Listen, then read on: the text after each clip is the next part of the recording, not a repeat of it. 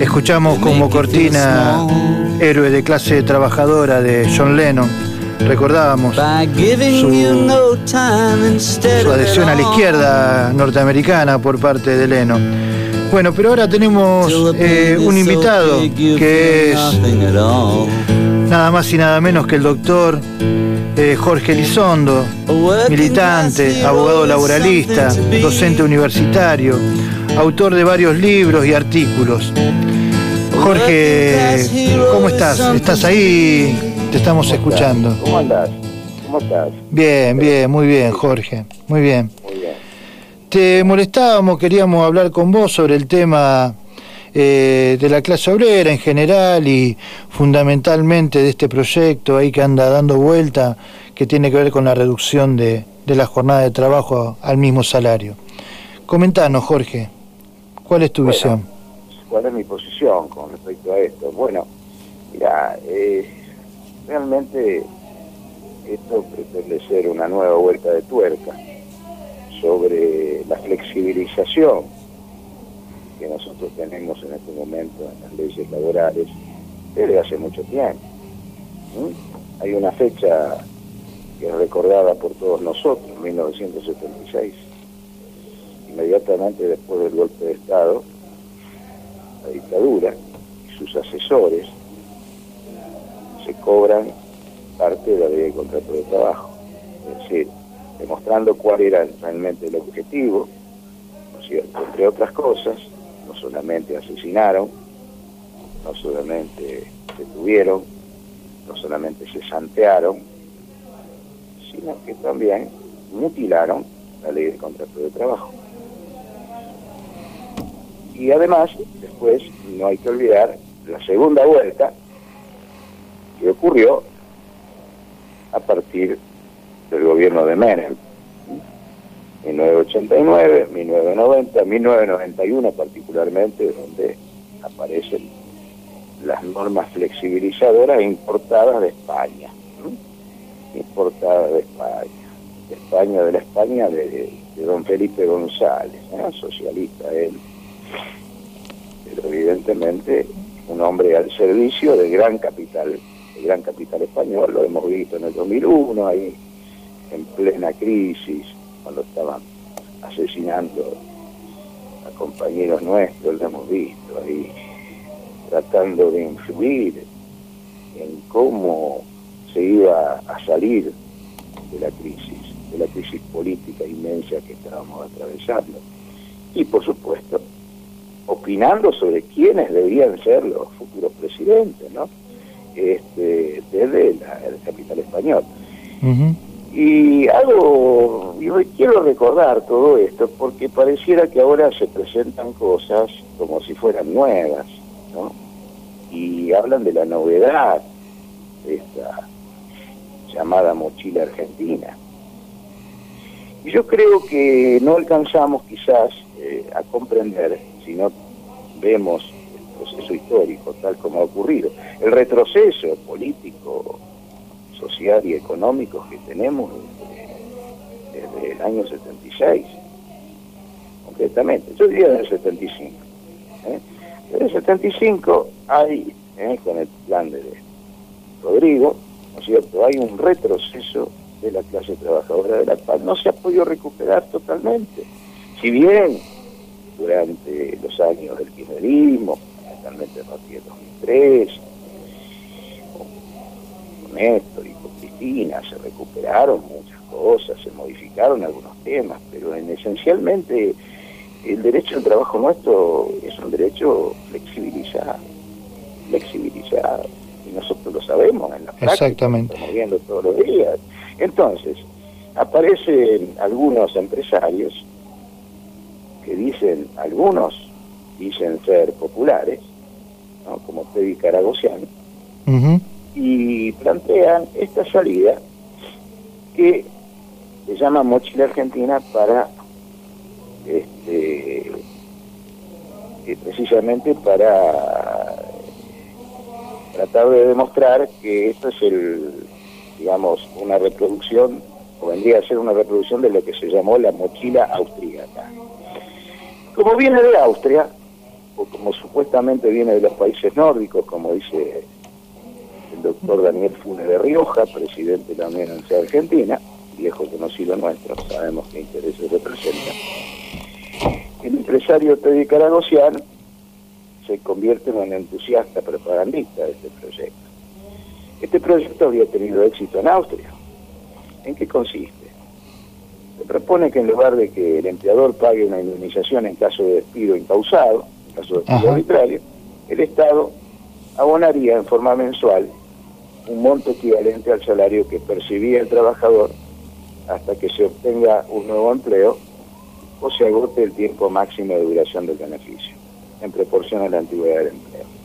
Bueno, vos bien sabés, todos sabemos, que nosotros no tenemos una estabilidad, una verdadera estabilidad en la no hemos aprobado, no hemos ratificado el convenio 158 de la Organización Internacional de Trabajo, que este, autoriza o sostiene que el despido sí puede existir, pero con causa, no sin causa.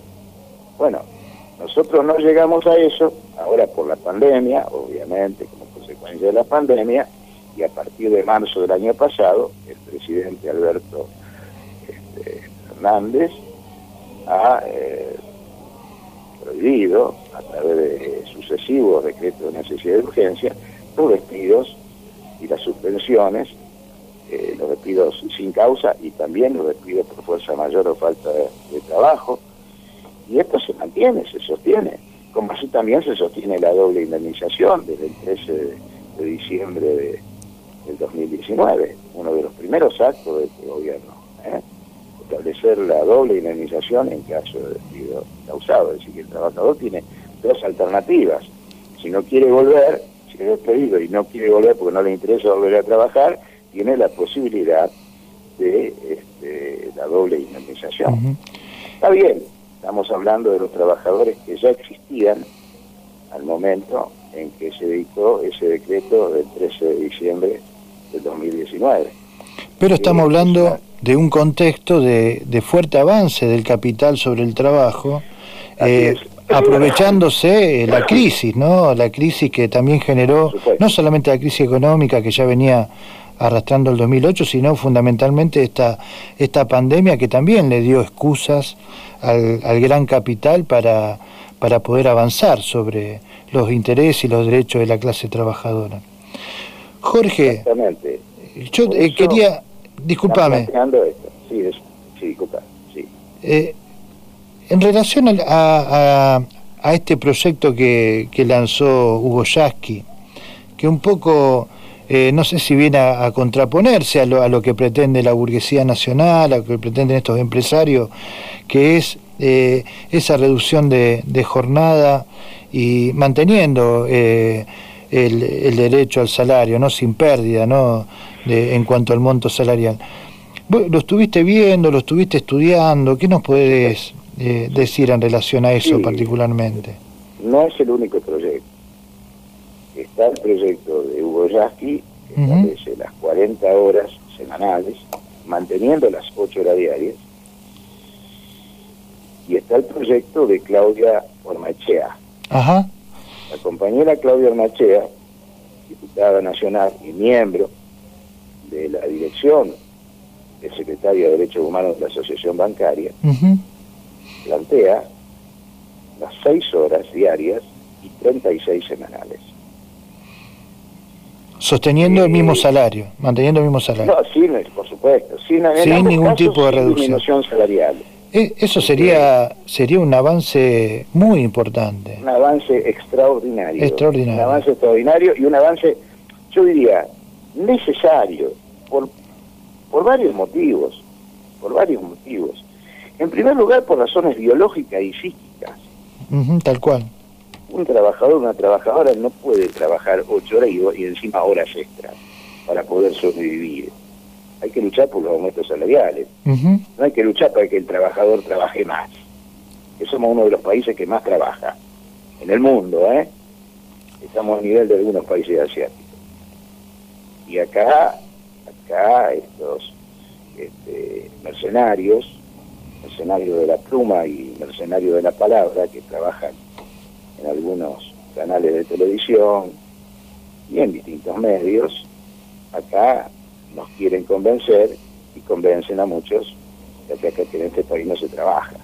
Es uno de los países donde más se trabaja. Sí, sí, eso es una batalla cultural que ellos han logrado de alguna manera instalar, ¿no? Que, que el argentino no trabaja, que el argentino es vago. Exacto. Eh, Está demostrado esto y además que tenemos una ley que es nada menos que la ley que reproduce para nuestro país en 1929, la ley 11544, 8 horas diarias, 48 semanales, que reproduce el convenio número uno de Washington, el primer convenio de la Organización Internacional del Trabajo. En 1935, la Organización Internacional del Trabajo ya estableció en un convenio que la Argentina nunca ratificó la semana de 40 horas. La semana de 40 horas fue aprobada el mismo año, el mismo año, durante el gobierno del Frente Popular en Francia, es decir, por la lucha de, fundamentalmente de los trabajadores y de los comunistas en particular, en el gobierno del Front Popular, ¿eh? en los acuerdos del Hotel Matiñón en París, se logró, los trabajadores lograron dos cosas fundamentales que no tenían hasta ese momento. La semana de 40 horas, juntamente con las vacaciones, las vacaciones pagas, y el derecho a constituir comisiones internas dentro de la fábrica. Pero todo eso se logró con la lucha, se logró con las ocupaciones de fábrica. No fue una medida que se adoptó, digamos, en el Parlamento por la decisión de algunos diputados que sí, por supuesto que lo sabían, diputados de la izquierda, diputados, de, diputados comunistas, pero se logró fundamentalmente por la lucha. Y posteriormente en Francia mismo, en 1900, a partir de 1993, en plena euforia del neoliberalismo, después de la disolución de la Unión Soviética, en plena euforia del neoliberalismo, que parece que se llevaba todo por delante, los trabajadores franceses logran la semana de 35 horas. Y como consecuencia de la aprobación, no sin esfuerzo y no sin tener este, tires y aflojes con la patronal francesa, digamos, ellos logran, de entrada nomás, eh, 170 mil nuevos puestos de trabajo aquí en nuestro país. Podríamos lograr eso también. Es decir, no es solamente La, la, la salud psicofísica de los trabajadores, sino también, por otro lado también, nosotros bien sabemos que las jornadas largas de trabajo son funcionales a la siniestralidad. ¿eh? Nosotros sabemos que la siniestralidad se produce fundamentalmente en los lugares donde, más se trabaja. Bueno, queremos disminuir los accidentes, queremos disminuir las enfermedades del trabajo, también reduzcamos la jornada de trabajo. Y entonces, para crear empleo, para, para fomentar y para, eh, para obligar, incluso obligar, obligar al capital a tomar más trabajadores, necesitamos reducir la jornada de trabajo. Necesitamos reducirla, porque de lo contrario, el capitalismo, el capitalismo no tiene tendencia a crear empleo, al contrario tiene tendencia a la destrucción del empleo. A la destrucción de las fuerzas productivas. No, siempre, no siempre. Fundamentalmente en esta etapa del capital financiero, Jorge. ¿Eh? Exactamente, exactamente. Jorge, ¿sabe qué? Eh, eh, interesantísimo, yo te conozco personalmente y, y, valoro tu, conocimiento, tu profundidad, tu compromiso con la lucha de la clase obrera, tu ética militante. pero Vamos, eh, voy a tener que, cerrar ahora, lamentablemente, porque tenemos muy poco tiempo, nos está quedando, y, pero me gustaría el compromiso de que en otro encuentro poder seguir desarrollando eh, este tema. No, con mucho gusto. Ahí eh, tengo dos artículos publicados. Sí, sí, sí. Este, sobre el tema. Mejor dicho, no, tengo dos artículos en el Cohete de la Luna y tengo también dos artículos publicados en nuestra revista, la Asociación, de la Asociación de Abogados y Abogadas Laboralistas de Rosario, y en la revista de la Corriente 7 de julio, que se llama Revista de Derecho Social de Buenos Aires, también son artículos más extensos sobre, sobre el tema, donde relaciono también, ojo, no se trata solamente de la reducción de la jornada, se trata también de que los trabajadores recuperen de alguna manera el control que perdieron sobre el proceso de producción. Es decir, que no se apliquen turnos porque sí, porque se le ocurre a la patronal, sin control de la fuerza laboral, Así sin control sindical. Esto es algo que yo invito a los sindicatos en general. Yo sé que hay algunos que lo hacen, que se plantean en este momento no solo la reducción, sino la recuperación del control del control del proceso de trabajo, este, impidiendo impidiendo que los trabajos por turnos, eh, que también generan muchas enfermedades, eh, como la turnicidad, por ejemplo, se impongan a diestra y siniestra sin ningún tipo de limitaciones, porque se le ocurre y porque hay conveniencia económica, no porque el proceso productivo lo exija. Eso, eh, eso hay que eliminar. Así es, Jorgito. en segundo lugar, también, también esas famosas jornadas promedio a las que nos tienen acostumbrados desde 1991 aproximadamente, que significa que no importa que vos tengas que trabajar ocho horas, es una obligación de... No, no, no, no, lo que importa es que en promedio no trabajes más de ocho horas, en promedio, promedio de tres meses, cuatro meses, seis meses, lo cual es una naturalización del principio de la jornada limitada de trabajo de nuestra Constitución. Así es. Jorge, te tengo que despedir. Eh, muchas gracias. Nos eh, volveremos a encontrar en la próxima. Te dejo un fuerte abrazo. Con mucho ¿eh? gusto. Un gran abrazo. y un saludo enorme. Bueno, pasó Jorge Elizondo, abogado, militante, laboralista y bueno, ahora tenemos otra otra entrevista, así que vamos con la cortina mientras hacemos el nuevo llamado porque tenemos una nota con Alberto Busnelli sobre el tema de las mafias. As soon as you're born, they make you feel small. By giving you no time instead of it all. Till the pain is so big you feel nothing at all. A working class hero is something to be. A working class hero is something to be. They hurt you at home and they hit you at school. They hate you if you're clever and they despise a fool. Till you're so fucking crazy you can't follow their rules. A working class hero is something to be. A working class hero is something to be. When they've tortured and scared you for 20 odd years. Then they expect you to pick a career. When you can't really function, you're so full of fear. A working class hero is something to be. Class hero is something to be. Keep you doped with religion and sex and TV. And you think you're so clever and classless and free. But you're still fucking peasants as far as I can see.